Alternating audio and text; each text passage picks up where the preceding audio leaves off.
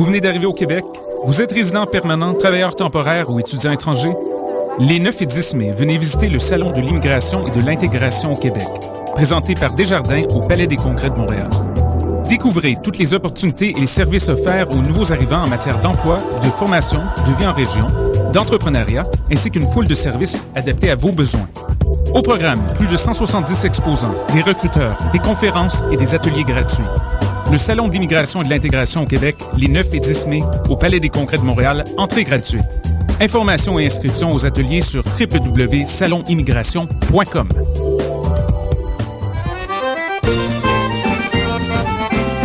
Les productions Lunafrique vous invitent à la huitième édition du Gala des Silidors de la musique du monde, la distinction musicale qui souligne le talent des artistes de la musique du monde. Le jeudi 1er mai au cabaret du Myland à partir de 20h30, venez nombreux voter pour vos artistes coup de cœur, ceux qui seront consacrés Silidor, d'argent et de bronze. Prenez part au Silidor, le prix du public qui fait grandir le monde. Pour plus d'informations, www.silidor.com.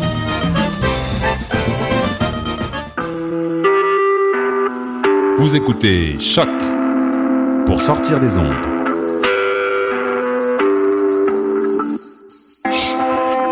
Podcast, musique, découverte.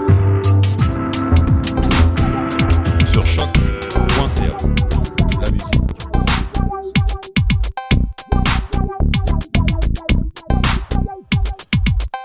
Bonjour et bonsoir, chers auditeurs. Vous êtes bien sur les ondes de choc.ca et vous écoutez Pop en stock, le podcast.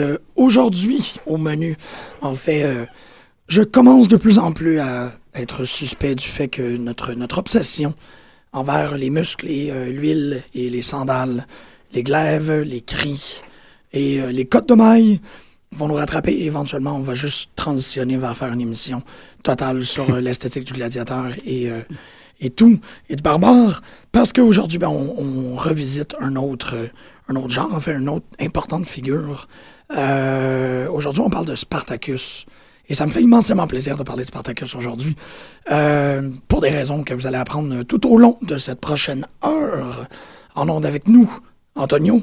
Oui, absolument. C'est euh, moins euh, grandiloquent comme, comme, comme introduction qu'il devrait être. On devrait euh, crier et se, se donner des coups d'épée, mais malheureusement, dans le cirque, Oui. dans l'arène. on devrait euh, les coups de fouet, et ainsi de suite, euh, peut-être euh, se, se, se chausser des sandales sur la verge.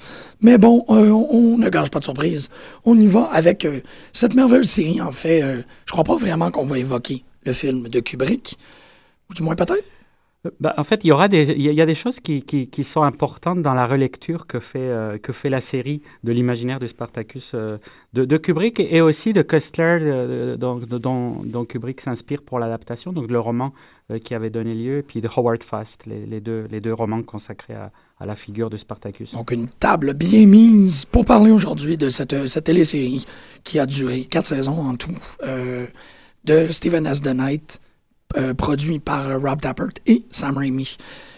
On va parler de Spartacus et on va tenter, en fait, parce qu'au début de l'émission, en fait, avant l'émission, Antonio et moi, on discutait du, euh, de la quasi-absence d'observation critique, si on peut dire. En fait, envers la série, il y a eu énormément de gens qui, ont, qui en ont parlé de façon critique anodine de, de télévisuel et ainsi de suite, de faire des play-by-play par épisode, mais l'intelligentsia n'était pas au rendez-vous. Non, absolument. C'est d'ailleurs considéré comme. c'est- c'est- ça correspond à, à- à la tradition du mauvais genre et de voir le péplum comme un mauvais genre en soi, dont rien digne d'intérêt ne peut véritablement sortir et qui ne peut être réduit qu'à une sorte de fétichisme sexuel euh, homoérotique. C'est ce dont on a beaucoup accusé le, le, le péplum ou dont, ou dont les gens se sont délectés avec le péplum. Donc aujourd'hui, une grande mission.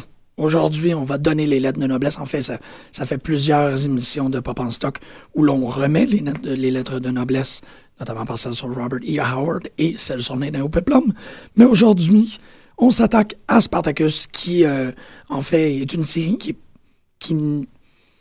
qui encourage l'auditeur à la défendre, mais qui essentiellement a assez de bagages en elle-même pour se défendre tout seul. Oui, parce qu'en fait, a priori, je pense que les gens, ce qu'ils ont été surtout sensibles, c'est à une esthétique euh, qui, qui, peut tout à fait ressortir du kitsch, qui peut être considéré tacky, qui peut même être considéré, on peut sentir le côté d'un certain douchebagisme de, de, de, de, Spartacus, ce côté de, de sauna, ce côté de, de, de de, de, de, douche collective après un match de, hockey ou de, football, etc. Donc cet aspect-là est, est, est, est, clairement assumé par la série. Et, ce qui est intéressant, c'est que une fois qu'on passe de cette, par cette pure, de, de ce pur rejet esthétique face à une mauvaise esthétique, tout à coup, on, on se rend compte que la série est euh, très étonnamment une, une, grande série intelligente. Et en fait, c'est ça qui est très curieux parce qu'elle n'est pas du tout classée dans le panthéon des séries euh, considérées bonnes, voire considérées comme euh, euh, légitime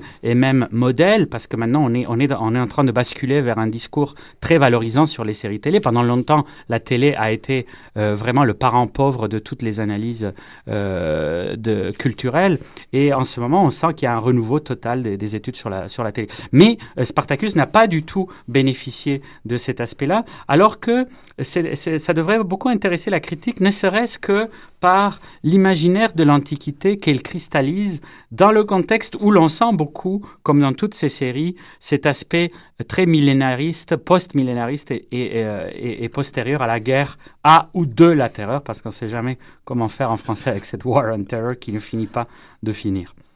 Et, euh, je dirais que ce qui est assez intéressant, donc, c'est que on, on, avait déjà évoqué un peu la question dans le dans le dans le néopéplum, mais Spartacus euh, fusionne véritablement l'imaginaire d'une Rome qui ne serait faite que de stupre et de sang. En réalité, elle oscille complètement entre les deux pôles, intronisés par l'imaginaire de l'Antiquité héritée de la décadence de fin de siècle, et les deux pôles étant le cirque et l'orgie. Et en fait, Spartacus, c'est tout à fait, on transite allègrement de l'un à l'autre, et on ne fait pratiquement que cela, sortir de l'arène pour rejoindre l'orgie, quitter l'orgie pour aller dans euh, l'arène.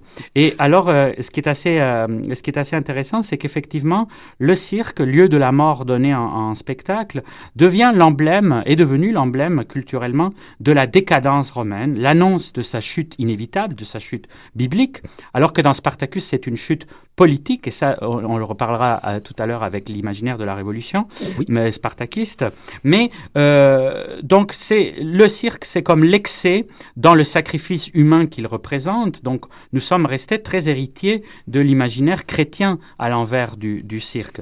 C'est le locus terribilis, un, lieu euh, terrible, mais qui en même temps est le lieu d'une fascination totalement sadique ou sadienne et qu'on ne peut comprendre que, comme le disait dans sa belle formule Mario Praz, à l'ombre du divin euh, marquis. Et euh, je reprends les analyses de euh, Marie-François David dans une étude très incontournable sur l'Antiquité latine et, la décadence, où elle consacre plusieurs, plusieurs analyses au, au, cirque et à la fascination du cirque. Et, Spartacus, dans ses deux premières saisons, mm-hmm. elle est tout à fait fascinée par cet imaginaire-là, et je dirais même que elle, elle restitue euh, d'une façon inégalée euh, la fascination que peut avoir le cirque. On est complètement pris par le cirque et d'ailleurs en prenant beaucoup l'imaginaire du sport contemporain. c'est ça, c'est ça, c'est là où il y a la force, c'est l'idée que, que on, oui, on réinvestit. Oui, wow, je n'avais pas vu ça de cette manière-là, qu'on était capable de d'avoir de développer une perspective néfaste sur ce, sur ce lieu-là, malgré qu'il est omniprésent.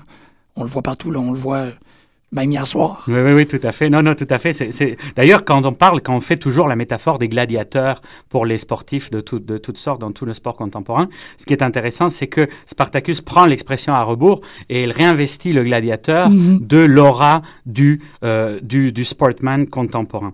Mais euh, comme écrit euh, Marie-François David, des courses de chars au supplice, des mimes aux orgies, le corps est dans le cirque toujours disloqué en même temps qu'il est montré. Alors, ce qui est intéressant, c'est que David ne parle pas du tout de Spartacus, elle parle de l'imaginaire euh, que l'on avait dans l'Europe de la fin du 19e siècle de l'Antiquité romaine. Et ce qui est assez ah. intéressant, c'est que ça s'applique pratiquement point pour point à ce que nous pourrions dire d'une série comme Spartacus. Il s'agit, je continue, d'admirer un jouet que l'on dissèque ensuite. Le cirque est le lieu privilégié de cette autopsie mettant en œuvre la dislocation au moyen de la métamorphose. De l'entrée triomphale à la sortie par les spoliaires, donc qu'on voit beaucoup dans Spartacus, les cadavres sont tirés comme du véritable bétail abattu, de la force exaltée à la dérision des chairs mutilées, tout est transformation. Le cirque est le lieu du passage du corps intact, entier, on pourrait même dire avec Spartacus resplendissant, performant, etc., en un objet innommable. Et c'est ce qui devient euh, l'esthétique du gore, parce que c'est une série totalement campée dans l'esthétique du porno et du gore, donc poussant jusqu'au bout le stupre et le sang dans ces deux esthétiques maximalistes que sont la, représentation pornographique et la représentation gore. Et c'est pour preuve, par exemple, la tête coupée en scindée en deux, telle une pastèque, au début de la préquelle Gods of the Arena, qui d'ailleurs prend, euh, c'est une sorte de, cliché de banalité, on parle tout le temps des dieux de l'arène, des dieux du stade, pour désigner le rugby, le hockey, etc. etc. Ben, concernant ça, c'est drôle parce qu'en entrevue, Steven Asdanite euh, avouait ne jamais vouloir tuer quelqu'un deux fois de la même manière dans la série. Ah oui, complètement. Non, non, il y a une délectation. Il y a une délectation totalement sadienne dans les mises à mort et qui rejoint à la fois l'aspect sportif parce que on, est pris par ce jeu-là de, la même façon que les grands amateurs, et tu, es, euh, tu, le connais bien mieux, que moi, les grands amateurs de boxe ou de lutte sont tout à fait sensibles à l'aspect technique de ces, de ces mhm. combats. Et ce qu'on rejoint, ce qu'on revoit tout à fait dans Spartacus, c'est la, la, la, la technicité de ces affrontements. Mais ce qui est assez intéressant dans l'esthétique du gladiateur, qui est assez unique, c'est que contrairement au chevalier médiéval, le gladiateur est une figure ambiguë, parce qu'à la fois, il est à la croisée du guerrier, donc de l'épos, mais aussi c'est un combiné de l'esclave, du boucher et du bourreau. Et donc cette, mmh. instabilité de la figure qui en fait une créature de décadence, parce que euh, le ludisme et l'esprit de compétition sportive s'effacent ou risquent toujours de s'effacer au profit de la cruauté et de la recherche de la mort de l'autre. Parce qu'il ne s'agit plus de devancer un adversaire, mais de mourir ou de tuer pour satisfaire le plaisir du spectateur.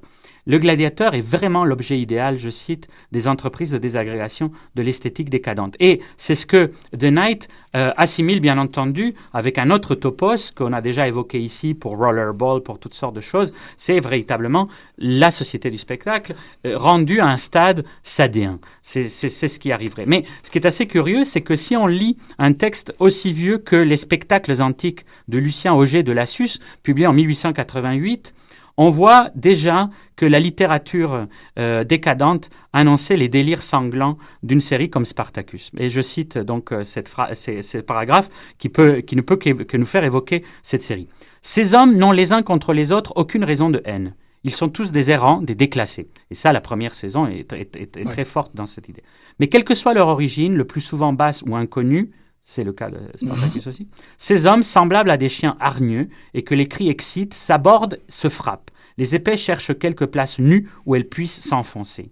La vanité, l'habitude, et là c'est chaque personnage va représenter un de ces pôles-là, la vanité, l'habitude, l'insouciance de la douleur et même de la vie, le bruit des armes qui se heurtent, tous ces yeux par milliers tendus, fixés sur l'arène, cette atmosphère de cruauté, de mort qui partout flotte et que partout l'on respire, agite, enveloppe, grise les combattants.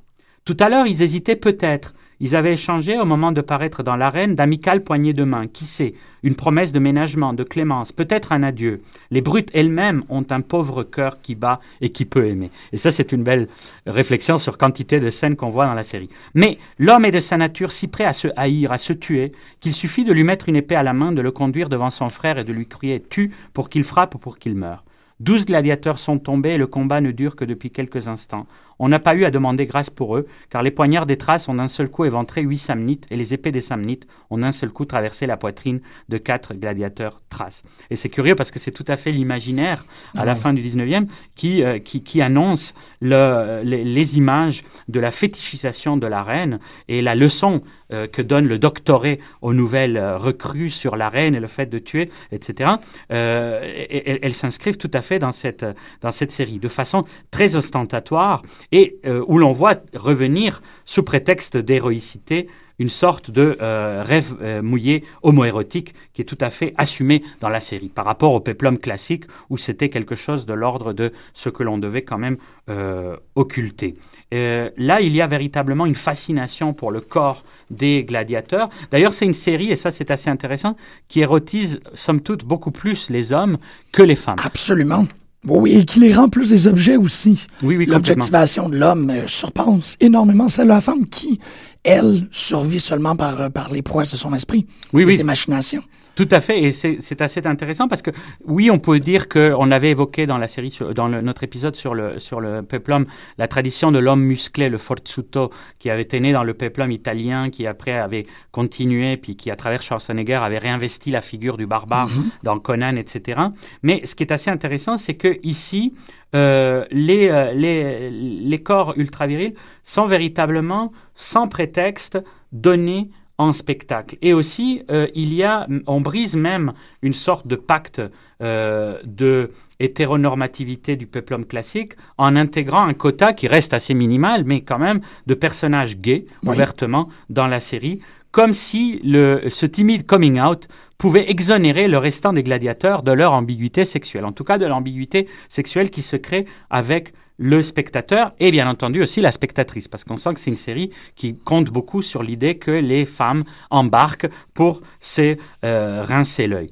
Et c'est cette fétichisation qui transforme la brutalité de la reine en spectacle qu'on peut dire euh, véritablement érotique. Et c'est ça qui est très étrange, parce que c'est à la fois quelque chose qui est très gore, euh, ce n'est pas le moment de l'orgie, l'orgie va être, lui, selon d'autres codes du, du, du- softcore, etc. Mais euh, on va beaucoup insister sur, euh, par exemple, le fait qu'il y a beaucoup de femmes qui regardent de façon très ambiguë les jeux de la reine. On sent qu'il y a une excitation sexuelle de la part des, euh, des spectateurs, puis surtout des, de- des spectatrices. Et ça aussi, c'est un, c'est un code qui nous vient des femmes fatales du, du 19e siècle. Et je cite encore euh, Marie-François David. Ces spectatrices sont pure cruauté, pure sexualité. C'est d'ailleurs toutes les femmes de Spartacus, sauf les femmes sacrifiées Oui. et, et sacrificielles, mais les femmes dominatrices sont dans cette idée-là. Dans ce lieu d'apparence, elles dévoilent leur véritable nature. Non seulement les Vestales donnent la mort, donc elles demandent la mort des gladiateurs, mais il leur arrive d'éprouver un désir charnel pour le gladiateur. Et c'est ce qui va être constant dans Spartacus, puisqu'on sent, et là encore il y a un parallélisme qui se fait avec les sportifs contemporains, on sent que ces gladiateurs étaient aussi considérés comme des bêtes de, de sexe. Et toutes les matrones dépravées qui transitent par le ludus de la maison Batiatus, parce que la maison Batiatus finit par fonctionner comme une sorte de harem à étalons, euh, et elles sont littéralement affolées par ces chairs promises au carnage. Et euh, là encore, on pouvait lire dans un roman de 1905, Panem et Circenses, donc du pain et du cirque, de Paul Gourmand, au nom assez rigolo. Le spectacle du carnage, je cite, aiguillonnait les passions brutales et pimentait la luxure effrénée de ces romaines sans pudeur. Chacun sait que les nuits suivant les, jeux de l'amphithéâtre cachaient dans leurs plis de monstrueuses orgies et d'indescriptibles débauches, dignes de bacchantes et de lesbiennes. On est en 1905. Souvent même, il arrivait qu'un gladiateur victorieux s'éveillait des fumées de l'ivresse dans les bras de quelques belles patriciennes. C'est tout à fait cet imaginaire que la série euh, présente avec des patriciennes s'entichant de ces mâles superbes et barbares, emblème d'une virilité sauvage qui fait cruellement défaut aux patriciens et aux esthètes de la décadence romaine. Et c'est là, par exemple, le personnage de Varys et de son ami Cossutus, qui se limite à un pur voyeurisme et qui sont d'ailleurs parmi les personnages les plus antipathiques de, euh, de la série. Et alors là, c'est drôle parce qu'on retrouve aussi des vieilles, euh, des vieilles mythologies autour des nationalismes, etc. Et là, je cite encore, qu'ils combattent au cirque ou dans ces forêts, le Gaulois est l'antithèse du blasé asexué, pur produit de culture, traînant son ennui dans les orgies romaines. Et c'est là la fonction érotique du Gaulois Crixus dans la série, ainsi que de ses rivaux, avant d'être ses compagnons d'instruction, le Celte Gannicus et le Thrace Spartacus, qui sont les directs héritiers de leur ancêtre fin de siècle. Alors la compétition guerrière se double ainsi d'une autre, tout aussi féroce, qui est celle de la sélection sexuelle, selon les deux lois dégagées par Darwin et qui informent euh, durablement cet imaginaire. Donc, la compétition guerrière et la compétition érotique. Et ils vont se retrouver, euh, tous, les, tous, les, tous les gladiateurs vont se retrouver confrontés à ces, à ces doubles joutes, euh, la joute sexuelle et, et, et la joute dans l'arène. Et d'ailleurs, on ne sait laquelle est plus meurtrière parce que souvent les scènes sexuelles finissent par euh, à déboucher sur des véritables scènes tout à fait sadiques et, et de mise à mort euh, très, euh, très très décadentes. Et, c'est là où, par exemple, on sent que c'est une série quand même américaine, même si elle n'a pas été tournée dans le territoire euh, des, États-Unis, c'est l'imaginaire de l'esclave. Et là, c'est très intéressant parce que c'est là où on bascule du peplum vers cet autre grand genre de, du cinéma populaire, qui est celui de la slave exploitation, l'exploitation de, la figure du esclave. Alors l'univers du ludus devient ainsi plus proche de Mandingo et des plantations, dans l'imaginaire euh, américain que du sword and sandal épique. Et d'où la prolifération des topoi importés de cette autre décadence qui, elle, est profondément américaine, qui est la plantation sudiste. C'est là où on a les épisodes d'esclavage sexuel des deux sexes, la rivalité sexuelle entre la domina et son esclave mmh. Naevia, les tortures et les meurtres pour des accidents mineurs ou pour des simples caprices. Et c'est assez curieux parce que ça aussi, c'était une topique de la, de la, de la fin de siècle et euh, euh, surtout concentré sur un geste, celui de la païenne qui frappe de son stylet une esclave. Et c'est déjà dans un classique du, du peplum littéraire qui était Fabiola, et euh, où on voit donc cette sorte de violence continuelle des riches envers leurs esclaves. Euh, et, c'est ce que l'on retrouve, euh, c'est le traumatisme national américain que l'on retrouve évidemment dans l'adaptation des mémoires de Solomon Northup, 12 mhm. Years a Slave, par, par Steve McQueen. Donc, donc c'est un, un, traumatisme qui est marqué par une ambivalence. Parce que, en fait, c'est ce qui marque la slave exploitation, c'est que c'est un passé qui est considéré comme abject, comme traumatisant, mais en même temps qui fascine, parce qu'il est paré de tous les attraits de l'interdit. Et l'on assiste à un véritable retour du refoulé dans Spartacus. Parce que, évidemment, le spectateur se voit euh, inévitablement projeté dans une certaine identification et euh, tous ses corps sont offerts à son désir. Et évidemment, il y a une sorte de rêve érotique d'avoir le corps des, des, femmes et des hommes à sa disposition. Euh, comme c'était le cas euh, chez le marquis de Sade et comme c'était le cas dans les douze Césars de, de Suétone, parce que c'est cet imaginaire-là du banquet euh, luxurieux euh, où, tout le monde est, promis au plaisir des, convives. Et donc, ça devient le révélateur des fantasmes profonds d'un néolibéralisme hédoniste. Ce n'est pas un hasard si Wolf of Wall Street de Scorsese réactualise lui aussi l'imaginaire de la décadence romaine et qu'il y a une certaine fascination pour la figure de l'esclave sexuel qui revient dans notre, notre imaginaire. Mais pour que la morale soit sauve, il faut encore une fois que ce monde soit condamné à périr. Et la chute de la maison Batiatus ne s'inscrit pas, pas dans l'obsession apocalyptique qui traverse notre imaginaire. Et c'est l'idée que c'était déjà le cas dans les péplums, les péplats chrétiens, où on avait comme deux heures de film où on montrait les vices romains, et puis dans la dernière demi-heure, euh, il y avait Pompéi, euh, il y avait le mm. Vésuve qui, qui, explosait, etc. Et donc, c'était le prélude à une spectaculaire régénération. Ici, ça va être la figure de euh, la révolution qui va prendre cette, cette, cette forme de, de, de, punition. Et c'est peut-être là que c'est intéressant, et du coup, on, on, on va enchaîner avec la, la, la, la révolution, c'est que le mythe de Spartacus, et c'est ça qui est curieux de cette série, euh, qui n'est que annoncé dans les deux premières saisons, puisque Spartacus n'est pas encore Spartacus. Spartacus, c'est le gladiateur qui va devenir le, le héros émancipateur, mais c'est le mythe de Spartacus tel que les Américains l'ont compris. Parce qu'en fait, les Américains sont revenus plusieurs fois à Spartacus.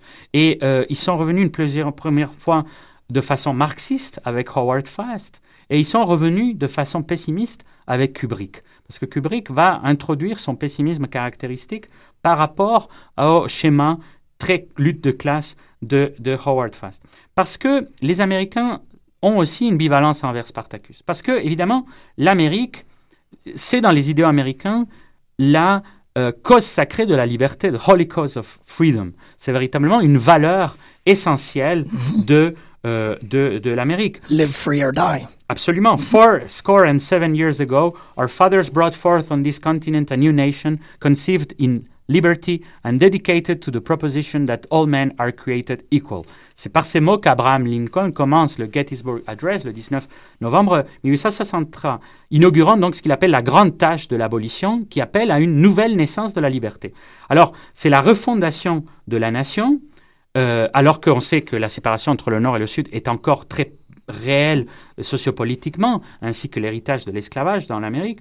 Mais ça fait que les Américains ne peuvent que sympathiser avec les notions de freedom et de liberty euh, associées à, euh, à, à, Spartacus. Et c'est d'ailleurs en vertu de cette rhétorique que le peplum américain et les épopées qui en découlent, de Star Wars à Hungry Games, s'opposent inéluctablement à un groupe décadent d'oppresseurs, à une masse vertueuse d'opprimés. Donc d'où l'intérêt du mythe de Spartacus, qui devient un camarade syndicaliste chez Fast et un pur American Rebel chez Kubrick, dont le scénario d'ailleurs est signé par un des, des, euh, des, persécutés par le macartisme, Dalton Trumbo, grand pacifiste aussi. Alors, si le mythe tel quel fait l'objet des deux dernières saisons de la série, Vengeance et War of the Damned, mettant à contribution diverses sources historiques, euh, Sun and Blood, le premier, donc, constitue l'itinéraire tortueux qui mène à l'insurrection. Et si Spartacus devient au fil du temps une préfiguration guerrière du Christ, il est ici un véritable American Jesus, au sens où, d'ailleurs, tu l'avais évoqué, euh, Jean-Michel, avec Robocop de, de Verhoeven. C'est-à-dire, au fond, une sorte d'anti-Jésus, un Jésus beaucoup plus proche de Yahvé, un Jésus vengeur, mhm. donc euh, euh, beaucoup plus proche du Père vétérotestamentaire que de l'instituteur de l'agapé chrétien. Et le massacre final enfants et matrones confondus, ce qui est assez fort quand même. On voit véritablement la mise à mort des femmes et des enfants, non pas d'abord comme dans la chanson de Bassins, mais presque. Ce massacre final signe bien plus le triomphe de la loi du talion, le sang appelle le sang d'ailleurs, c'est dans, dans la série, que l'union sacrée entre les opprimés, célébrée par le discours du héros, selon le principe encore une fois américain, United we stand, divided we fall. L'éclat de la vengeance, c'est le titre de la troisième saison, est alors à la deux mesures des souffrances infligées aux héros. Et donc, c'est ça qui est assez intéressant, c'est que si la souffrance reste une voie de rédemption, la fascination pour le corps héroïque de Spartacus devient, elle aussi, très ambiguë. Parce que, poussant jusqu'au bout le masochisme propre à la tradition du roman byzantin, la série retrouve des accents très pervers, comme on pouvait le retrouver dans les infortunes de la vertu. Tous les êtres aimés par Spartacus périssent. De Sura à Varro, unique ami dans l'enfer du Ludus, sacrifié à la femme dépravée du Glegatus Claudius Glaber, qui va être d'ailleurs la némésis du, du héros. Tout fonctionne donc comme si partant rétrospectivement du sacrifice du héros, que le spectateur moyennement cultivé ou qui a tout simplement vu le film de Kubrick sait que ça va mal se passer quand même pour, Spartacus. Donc il fallait placer toute sa vie sous le signe du sacrifice et de la, et, de la souffrance. Et c'est ça qui justifie la célèbre régénération par la violence. C'est le terme qu'utilise Richard Slotkin dans une analyse tout à fait fascinante de l'imaginaire américain en 1973. C'est que l'imaginaire américain se constitue comme une revanche permanente où il n'y a que par la violence que la nation peut être refondée. D'où la fascination du barbare et Spartacus, c'est le barbare euh, fondateur. Et c'est là où tu, voulais euh, parler précisément des, des, des ambiguïtés, de, de, complexité de la révolution dans, la, la, la série. Ben c'est long, c'est ça, ça devient très intéressant parce que euh, le, titre et le personnage l'annoncent. On sait que Spartacus, historiquement, est la première figure du révolutionnaire, la première, la révolution accomplie, si on, on croit les historiens. C'est quand on, on se prépare à écouter le récit de Spartacus, on le sait qu'il va avoir un lourd. Euh, il va avoir une omniprésence de la thématique révolutionnaire. Parce qu'on est euh, moyennement informé euh, de, ce qui entoure cette légende-là. L'idée qu'il y a dans cette télésérie-là, que je trouve très intéressante, c'est que non seulement les quatre saisons de, de la chaîne Stars décident de parler de cette première révolution-là, mais prennent en quelque sorte un parti pris pour la révolution. Et euh, il y a un livre qui m'influence énormément, qui continue à en faire m'influencer, c'est euh, Contre-culture consommée. Euh, The Rebel mhm. Cell, mhm. qui dit que euh, dans notre société euh, postmoderne, il y a essentiellement une impossibilité de créer une image révolutionnaire puisque Che Guevara sera toujours plus important pour ses t-shirts que pour sa révolution. Et je me rappelle d'avoir lu ça, puis d'avoir été très affecté en disant ben, on ne peut plus produire d'images qui sont véritablement des euh, images de révolution, de déconstruction de la structure sociale actuelle. Tout ce que ça va être, c'est un produit qui va être racheté, euh, allant de Fight Club au masque de Guy Fox. parce que le masque de Guy Fawkes, s'il est autant disponible, c'est parce que les producteurs, Mattel, le veulent bien. Si on voulait se débarrasser de cette icône-là, on arrêterait de produire le masque. Mais le masque est trop lucratif, donc on continue. Et dans ce livre-là, euh, on multiplie les exemples face à l'impossibilité de la représentation de la Révolution. Aujourd'hui même, en faisant la recherche pour Spartacus, j'ai réalisé que s'il y a quelque chose qui se rapproche le plus d'un investissement révolutionnaire à une image, c'est probablement cette télésérie-là. Notamment par quatre thématiques. Bon, moi je dirais, euh, je, peux, je peux en parler de quatre manières. La révolution elle-même, la sexualité, la révolution langagière et la révolution scénaristique, slash mercantile par rapport au contexte de production dans lequel ça s'est fait.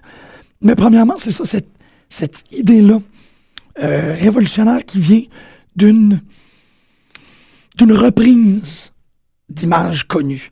C'est là-dessus où que je trouvais que c'est très intéressant, la télésérie, c'est que le le, le, le, le, le, le, shortcut le plus rapide lors d'une analyse de, de Spartacus, c'est dire qu'on aurait utilisé les 300 de Zack Snyder, et c'est tout. Mm-hmm. Et ça serait essentiellement vrai pour la première épisode, de dire on a remarché ces images-là, le CGI, le slow-mo, les champs de gorge, les corps musculeux, les SPAC qui en finissent plus.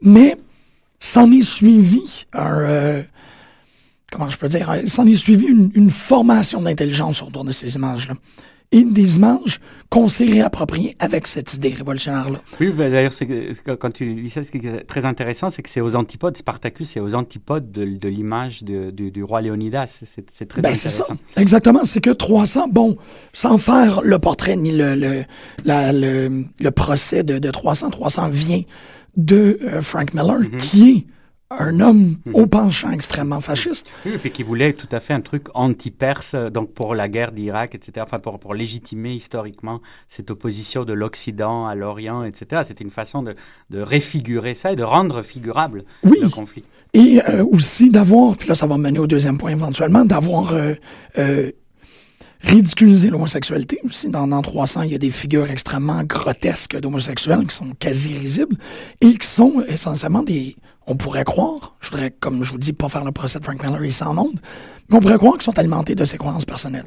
Alors qu'on sait parfaitement que Sparte encourageait l'homosexualité parce que, comme toutes les sociétés essentiellement guerrières, euh, l'homosexualité est une très forte valeur parce qu'on sait bien que euh, en créant des liens passionnels entre les guerriers, ça crée véritablement, pour en plus, dans la structure de la phalanx, qui, qui, repose essentiellement, comme on voit quand même très bien dans les films, qui repose essentiellement sur cette organisation euh, collective, euh, c'est l'idée que on dépend, notre vie dépend absolument de celui qui est à côté de nous. Donc le fait qu'il y avait des, des, des, des relations euh, amoureuses entre, entre, entre les soldats renforçait cette, cette idée-là. C'est une très bonne stratégie militaire, en quelque sorte.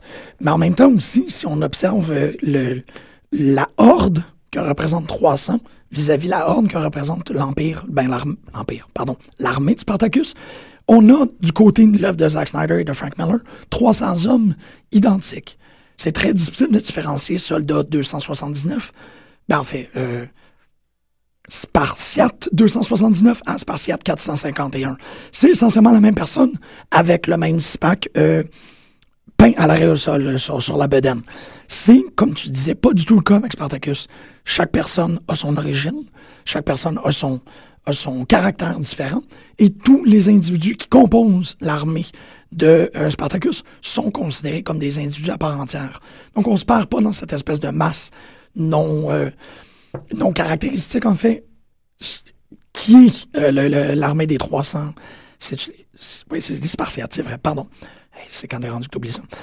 L'autre truc qui est très, qui est très important par rapport à la, sexualité, c'est cette idée-là de révolution sexuelle, non pas par la pluralité ou la mention ou l'accentuation des actes de, de, de, de, pluralité sexuelle, mais l'idée plutôt de l'aborder comme si c'était, comme si ça allait de soi. Notamment par le personnage de Agron, qui est, lui, pour moi, totalement fascinant, parce qu'il n'y a pas de on ne souligne pas la, la, le caractère homosexuel du personnage. Il est et c'est tout. Et c'est essentiellement comme ça que tout le monde traite la sexualité dans, euh, dans Spartacus. Bah, en fait, une, chose qui est intéressante euh, dans, dans, cette idée de... Ce qui est assez, ce qui est assez frappant, c'est que c'est un univers où il y a donc Spartacus représente, parce que souvent le barbare, euh, depuis l'imaginaire de la décadence, du, et ce qui est intéressant avec l'imaginaire de la décadence, c'est que on fait le parallélisme entre la décadence romaine et la décadence de l'Europe à la fin du 19e. Et à chaque fois qu'on invoque la décadence romaine, c'est parce qu'on veut parler d'une décadence contemporaine. Et là, ce qui est assez intéressant, c'est que il y a euh, les personnages nobles appartiennent aux barbares par opposition aux Romains qui ne sont pas nobles. Et, d'ailleurs, il y a une véritable haine des Romains qui est très représentative. Alors ça, c'est très intéressant d'un côté parce que quand je disais que les, les, Américains ne pouvaient qu'aimer Spartacus dans le côté freedom, liberty, etc., mhm. en même temps, ce qui est ironique, c'est que les Romains aussi, euh, c'est que les symboles romains sont omniprésents aux États-Unis, à commencer par l'aigle impérial, le Capitole, etc., etc. Donc l'idée, c'est que en même temps, il y a une ambiguïté. Les Américains c'est pour ça que les Américains contestent toujours l'idée d'impérialisme ou d'empire américain parce qu'ils ne veulent pas se voir comme l'empire. Et d'ailleurs, c'était très intéressant parce qu'à un moment donné, je ne sais pas quel journaliste, parce qu'il y avait, je ne sais plus si c'était Bush senior ou junior, qui faisait un parallélisme avec Star Wars et, et tout ça. Puis il y avait quelqu'un qui lui avait tout simplement rappelé que c'est, il n'était pas tellement du côté des rebelles, mais qu'il était plutôt du côté de l'empire.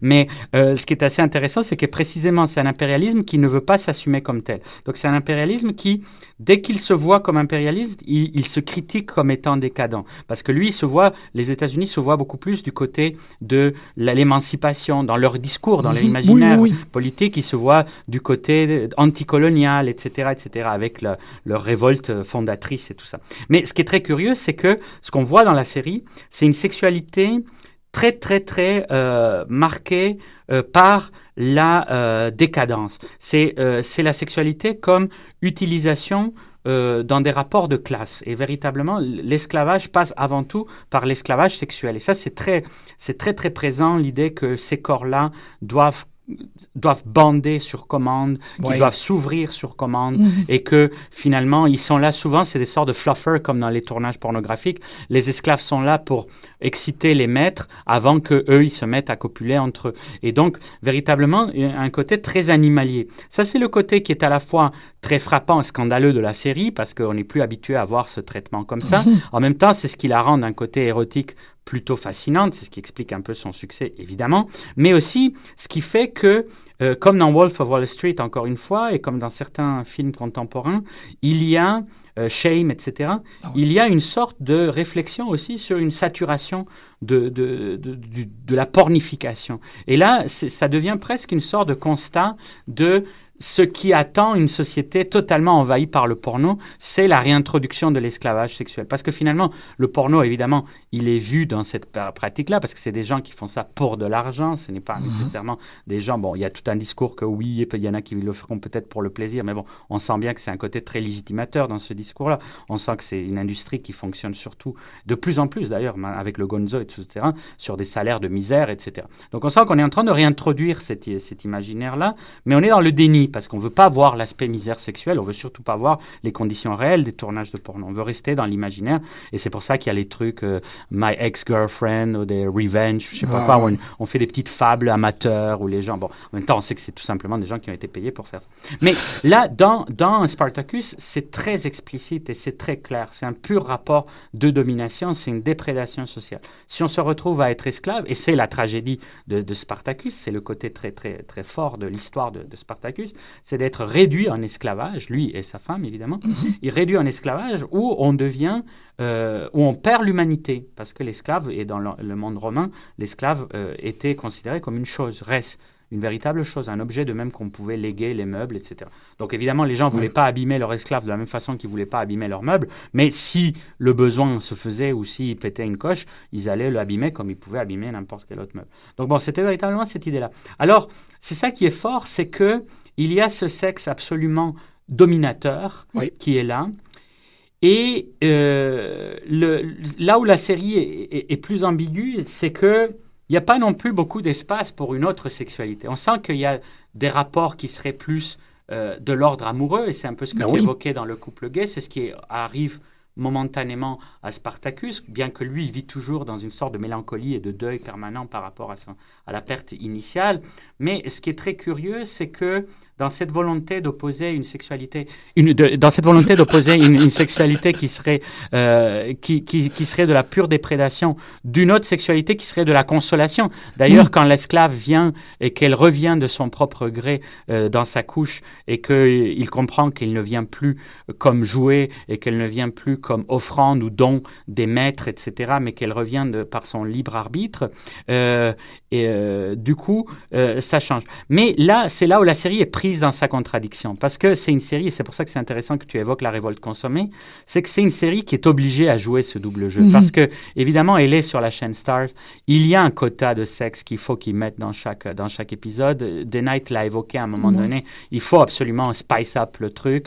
Il y a un quota de violence. Et en réalité, c'est cet aspect-là, et c'est ça qui a le plus retenu l'attention des gens, c'est juste ça. C'est cet aspect de marque par rapport à cette, à cette série qui le rapproche des magazines pour hommes euh, habituels avec des, des, des, chars, des, trucs de, de, de, pin-up, etc. Et, mais ce qui est curieux, c'est que The Night réussit à distiller beaucoup d'intelligence. C'est ça derrière ça. Donc on dirait que finalement, d'accepter ce code esthétique qui a priori l'ostracise de, de, la bonne compagnie des grandes séries du type de Wire et compagnie. Mais en même temps, ce qui est très curieux, c'est qu'en jouant avec ces contraintes-là, il a agi un peu comme les réalisateurs des séries B d'avant, et puis comme les réalisateurs de, des petits mhm. budgets, etc. C'est dit, OK, le jeu, c'est ça, il faut qu'il y ait du sexe, il faut qu'il y ait de la, de la violence, et qu'on passe de l'un à l'autre euh, alternativement.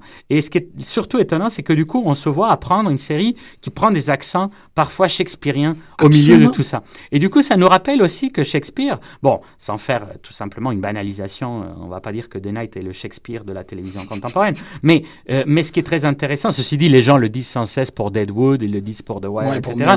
Mais ce qui, est, ce qui est très curieux, c'est que si on pousse ce parallélisme, on sait bel et bien que Shakespeare ne choisissait pas ses, ses pièces purement euh, par son génie original, etc., mais qu'il faisait des pièces parce que ça marchait. C'est-à-dire il a fait des pièces romaines parce que précisément Rome, comme maintenant, vend. Parce que déjà à l'époque de, de la Renaissance, élisabéthaine, il y avait un fétiche sur, le, sur, la, sur Rome. Et donc, euh, Shakespeare savait parfaitement qu'il fallait qu'il mette dans ses trucs romains certaines quantités d'ingrédients. Et avec ça, il faisait autre chose. Et je trouve que c'est ça qui est assez, qui est assez intéressant. Et c'est ça que, peu à peu, alors que c'est une série qui semble a priori aux antipodes des grandes séries euh, qu'on a citées, en fait, elle, envahit leur territoire. Mhm. et, du coup, on se retrouve, on retrouve un aspect très House of Cards, on retrouve un aspect très machiavélique. On commence à se rendre compte qu'on est dans un univers très proche des pièces euh, baroques euh, et, élisabéthaines, fait de complots et de contre-complots, d'assassinats sordides,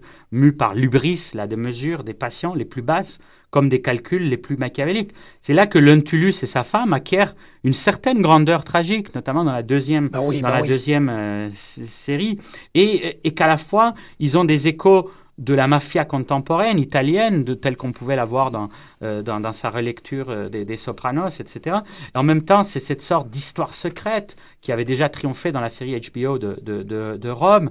Et, euh, et c'est là où tout à coup, alors qu'on pensait qu'on allait juste avoir de, de la reine, de l'huile et, de, et, et, et, des, et des partouzes, du coup, tout à coup, on se rend compte qu'on s'est attaché au personnage, qu'on est complètement hooked et qu'on veut savoir comment on va arriver à la fin puisqu'en même temps, on sait qu'on connaît déjà la fin. Donc, c'est assez intéressant ce jeu-là. C'est ça, c'est ce que je voulais dire par rapport, tu l'as parfaitement bien illustré, ce que je voulais dire par rapport à la révolution scénaristique que représente Spartacus, c'est ça, c'est cette idée d'avoir mis au premier plan toutes les choses qui attirent le consommateur moyen.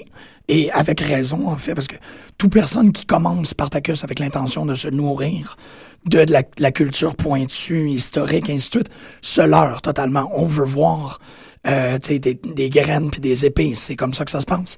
Mais le point d'entrée n'est pas du tout une justification pour qu'est-ce qui va venir après. C'est une grande réussite du réalisateur, du scénariste et, de tout le monde qui a travaillé euh, sur la télésérie d'avoir correctement balancé cette, euh, je vais pas dire poudre aux yeux, mais ce carnaval charnel continu, mais de placé en arrière-plan une grande intelligence. En fait, on, dirait que c'est aux antipodes des grandes séries euh, légitimées par la critique. Parce que finalement, euh, bon, Sopranos, qui a été consacré comme la série la plus intelligente, meilleur scénario, etc., etc., enfin, en tout cas, avant l'arrivée de The Wire, euh, etc., mais, mais ça a été considéré comme un tournant majeur, etc. Bon, moi, je me rappelle d'avoir vu toute la série au complet. J'aime beaucoup les Sopranos, évidemment, parce que, étant amateur aussi de l'imaginaire des gangsters et tout ça, c'est inévitable. Mais dans les Sopranos, c'est presque l'inverse, c'est-à-dire que on, il a fallu justifier, puisque c'est une série qui se présentait comme une série intelligente, comme une série de la déconstruction, etc. Mhm. Il fallait que pour que la série reste intelligente, mais qu'il y ait quand même du public, on dirait qu'il fallait réintroduire des impératifs très bêtes du point de vue du scénario. Et il y a quantité d'épisodes de, des Sopranos qui sont extrêmement décevants. Je dirais même qu'il y a une saison au complet qui est très décevante. Alors que dans Spartacus, c'est carrément l'inverse qui a lieu. C'est que comme il y avait des impératifs qui étaient très simples à respecter, qui étaient ceux de l'action et ceux de la sexualité, du coup, il n'y a pas un seul épisode qui, du point de vue narratif, ne fonctionne pas comme quelque chose qui contribue à la progression de l'action. Et donc, l'ironie de cette série, c'est que en se présentant comme une série mauvaise, comme une bad series, etc., etc. Du coup, on dirait que les scénaristes ont eu la possibilité de traiter avec intelligence euh, des spectateurs que la chaîne elle-même traite comme si c'était plutôt des, des, retards. Et alors, c'est assez intéressant que, alors que les séries qui se présentent comme intelligentes finissent quelque part par faire erreur sur la marchandise et par renflouer à coup d'épisodes où il ne se passe pratiquement rien, où les personnages sont out of character, alors que dans Spartacus, aucun épisode, les personnages sortent de leur, euh, de leur, de leur logique. Et, euh, et, et c'est ça qui devient très lassant dans, dans la plupart des séries, c'est cette nécessité de justifier, etc. etc. Et puis, du coup, bah, on introduit quantité de, de, de filtres, de, de, de trames narratives, de, de sous-arcs narratifs et tout ça, qui, qui est superflu, etc. Hein. Le côté très soap. Et euh, curieusement, le pacte de Spartacus a permis que on puisse rester dans une sorte de, fidélité des personnages à eux-mêmes, etc., etc. Et c'est, en fait, il faudrait acclamer quand même euh, M. Denay pour ça, parce que 4 saisons, 39 épisodes, on n'en rajoute pas, c'est tout ce qu'on a à dire. Et c'est, euh, excessivement rare, présentement en télévision, que les gens savent quitter la scène pendant qu'ils sont encore désirés. ça vient toujours avec un, espèce de huitième, neuvième saison qui est très lourde et tout, et c'est comme ça qu'on finit par faire notre final season. Lui, il a vraiment, le fer est excessivement chaud. On a la tension dramatique à son paroxysme. On va faire l'épisode Victory et tout le monde va euh, pleurer sur le sort que la, série est terminée et on va vouloir, en vouloir plus. Je trouve qu'il y, y a, énormément de, de... En fait, c'est un grand gentleman là, ici de dire let them, let them wanting more. Oui, puis c'est surtout ce qui est très étonnant, c'est qu'en partant du kitsch, puisque la première, le premier épisode, c'est celui peut-être qui rebute le plus les spectateurs euh, initiaux, euh, le, le, premier baigne entièrement dans, dans, dans le kitsch, et, et, et, le dernier, c'est un épisode extrêmement pathétique au sens pur euh, étymologique du terme. Il y a ah un pathos très très fort. De même que le film de Kubrick, évidemment, qui finit par, par un grand pathos, mais là, sans le, sans le singer, parce que précisément, par contrepartie, on sent qu'ils n'ont pas voulu reprendre la, la, la fin euh, de, de, de, Kubrick, mais, euh, mais ça devient aussi quelque chose de très, à la fois très épique, au sens euh, fort du terme et, et, à la fois très pathétique. Oui, et, extrêmement émouvant. Mhm. Je reviens encore par rapport euh, à les personnages, mais la fin de Ganacus est hallucinante, elle est exceptionnelle. La fin de Agrand, ben, elle est ce qu'elle devait être, et en fait, j'ai vu que Agrand est considéré comme le premier super-héros homosexuel en culture populaire. Ben, enfin, en télévision, excuse-moi, en culture populaire, c'est un peu large. Mais en télévision, il n'y avait pas de personnage aussi fort et gay. Bon, évidemment, c'est ce qui a fait que, que la communauté LGBT a, porté autant d'attention à, euh, cette télésérie-là. Mais on a parfaitement bien joué, je, je, je, reviens parce que je trouve que c'est quand même une des choses très importantes de la télésérie, on, on s'est bien joué du spectateur. On s'est bien joué des attentes, du contrat d'écoute, de, et on a fait, regardez, on va vous livrer quelque chose qui, au final, vous réaliserez pas que, euh, vous réaliserez pas quand et comment vous êtes arrivé à être attaché à ces personnages-là? Comment est-ce qu'on tombe profondément en admiration devant Batiatus? Comment est-ce qu'on finit par totalement croire à la relation d'amour avec Crixus? Comment est-ce qu'on sympathise euh, dans le triangle amoureux qu'il partage avec, avec aussi? Mais aussi, comment, et puis là, bon, euh, on tire euh, malencontreusement à sa fin, mais comment est-ce qu'on on est tombé dans le piège d'une linguistique extrêmement développée? Je pense que, bon, ça, ça va finir essentiellement tout ce que je veux dire par rapport à la, Révolution. L'idée qu'on a une langue qui est totalement syncrétique, qui a rebuté énormément de gens, parce qu'ils ne pouvaient pas mm-hmm. concevoir qu'on entend le mot fuck mm-hmm. dans une télésérie euh, qui se passe à la romantique. Mm-hmm. Le mot fuck existe euh, essentiellement depuis le 15e siècle.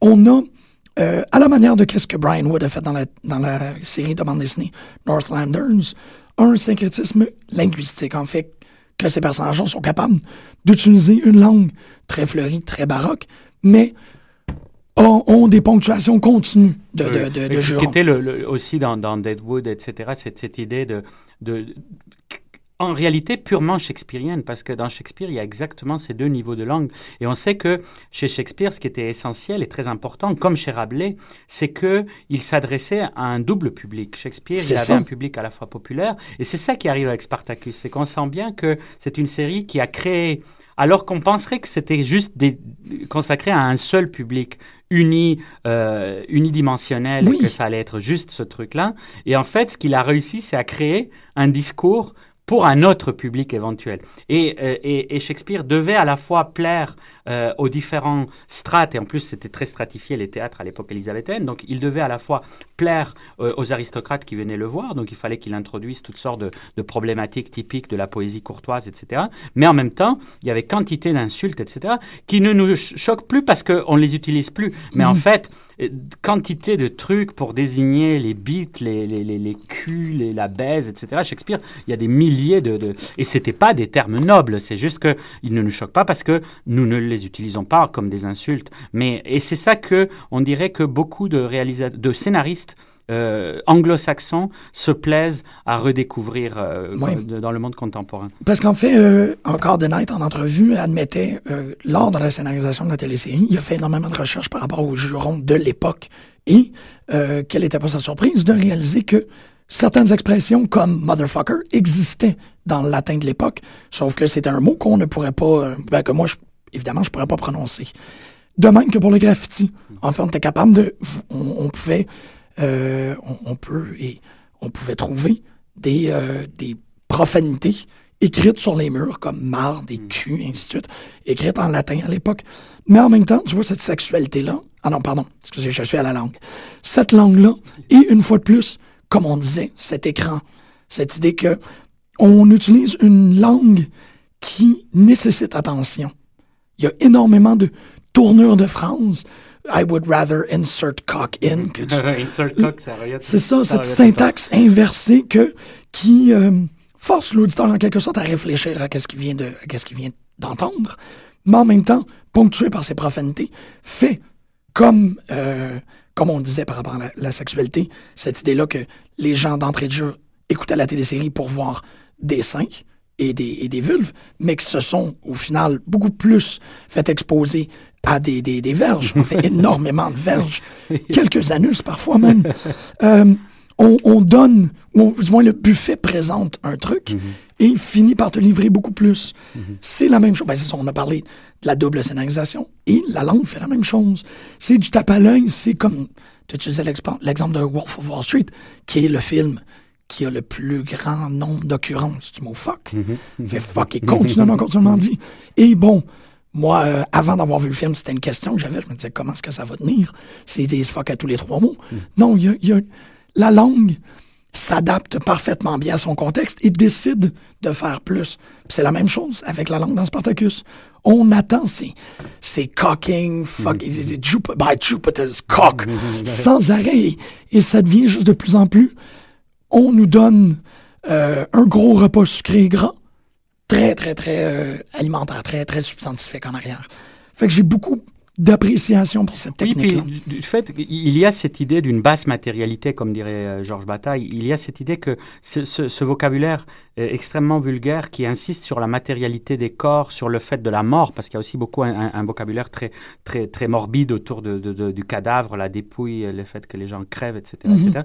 Et en fait, c'est véritablement aussi ça fait partie de cet imaginaire de décadence. Et ce qui était très intéressant, c'est que du coup, inévitablement, c'est un discours sur notre époque, de même que, évidemment, Wolf of Wall Street l'est, mais c'est véritablement sur une certaine culture de l'excès à laquelle contribue la série Spartacus. Donc c'est ça, et à laquelle contribue Wolf of Wall Street. Donc c'est l'idée d'une sorte de mise en abîme, de pousser jusqu'au bout, au bout quelque chose, même jusqu'à le rendre comme un peu, un peu nauséeux ou un peu trop exagéré, trop, trop, trop acidulé, trop, trop, trop, trop, trop clinquant, trop tape à l'œil, comme tu disais, taquis. Et, euh, et, et, en même temps, du coup, il y a un retour sur la situation de distanciation. Et tout à coup, il y a le fait de se dire, euh, bon, euh, cette humanité qui nous est présentée, quel est son rapport avec notre humanité? Et c'est là où c'est là où intervient la vraie, le vrai sens du, du, du, de la fiction historique toujours, qui est finalement de tendre avec le passé une sorte de miroir déformé au présent. Et au fond, une série qui a priori semblerait ne pas du tout faire ça, parce qu'évidemment, ce n'est pas une série qui reste très fidèle aux sources historiques, donc euh, ça c'est clair, mais euh, ce n'était pas nécessairement le cas euh, non plus dans d'autres adaptations. Mais ceci dit, ce qui reste, c'est que il y a l'image d'une décadence à travers laquelle nous percevons aussi notre contemporanéité comme éventuelle décadence. Oui, exactement. Il y a une fois de plus cet écran-là qu'on présente et le commentaire sous-jacent derrière. Mais essentiellement, et c'est ce qui va clair par rapport à mon, mon argument par rapport à la révolution, c'est l'idée qu'il n'y a pas de révolution polie, il n'y a pas de révolution propre, il n'y a pas de révolution plaisante. On n'est pas... Euh, si le regard euh, critique développé n'a pas daigné porter le regard sur Spartacus, c'est parce que c'était probablement trop grand. Pour eux, c'était trop évident et tout. Mais il faut quand même arriver à l'évidence que la révolution ne se, ne se déroulera pas dans les règles de l'art. Bah, c'est intéressant parce que, évidemment, c'est le contexte Occupy. En même temps, il est clair que les gens d'Occupy n'ont pas vu Spartacus parce que c'est l'antipode. Et en même temps, c'est en même temps comme une sorte de révolte du 99% dans un nouveau contexte de euh, grande... Et alors, c'est toujours pareil, parce que les États-Unis veulent jamais non plus euh, se penser en termes de classe. Et c'est ça mhm. la question qui est très compliquée avec quelque chose comme Spartacus. C'est qu'à la fois, ça va être toujours en termes de communauté. D'ailleurs, ils réintroduisent beaucoup le communautaire dans, dans, Spartacus avec les Gaulois, les, les Thraces, etc. Mais, mais, mais ce qui est curieux, c'est que de même qu'on ne veut pas le voir comme ça, en même temps, il y a l'imaginaire qui fonctionne, l'imaginaire de cette, de cette et qu'il reste euh, toute une ambiguïté autour de cette euh, révolte contre l'Empire. Et là, la question est donc, quel est l'Empire? Oui, c'est une très très bonne question pour terminer. En fait, vous avez une semaine pour y réfléchir. La semaine prochaine, on vous revient sur euh, Papa en stock. Antonio, merci énormément. Ben non, merci. C'était de l'émission. Bonne semaine, chers auditeurs. On se revoit la semaine prochaine pour d'autres pas pris.